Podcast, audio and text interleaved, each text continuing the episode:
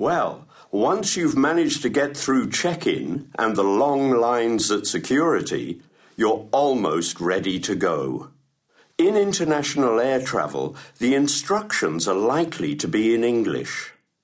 Flight crews use a lot of special words on board a plane.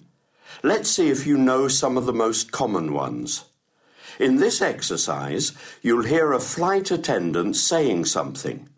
You'll then hear an explanation. In the pause, after the tone, decide if this explanation is true or false. Please place your bags in the overhead bin. The overhead bin is a small cupboard above the seats for storing hand luggage.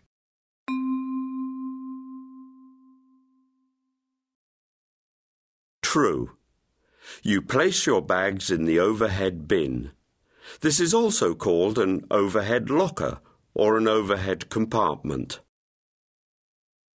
Make sure your seat is in an upright position for takeoff. The upright position means the seat is straight, not tipped back.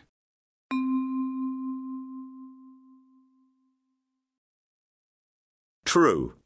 Your seat must be vertical for takeoff. Did you press the call button?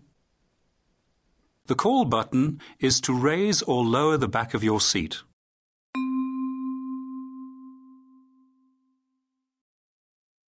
False. You press the call button if you want to speak to a flight attendant. We may experience some turbulence. Turbulence is the presence of strong air currents that can cause the plane to shake.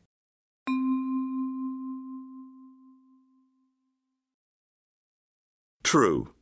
It's wise to remain in your seat and fasten your seat belt during periods of turbulence. Would you like to change to an aisle seat?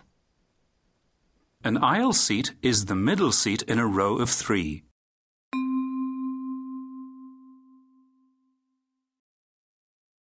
False. An aisle seat is next to the gangway.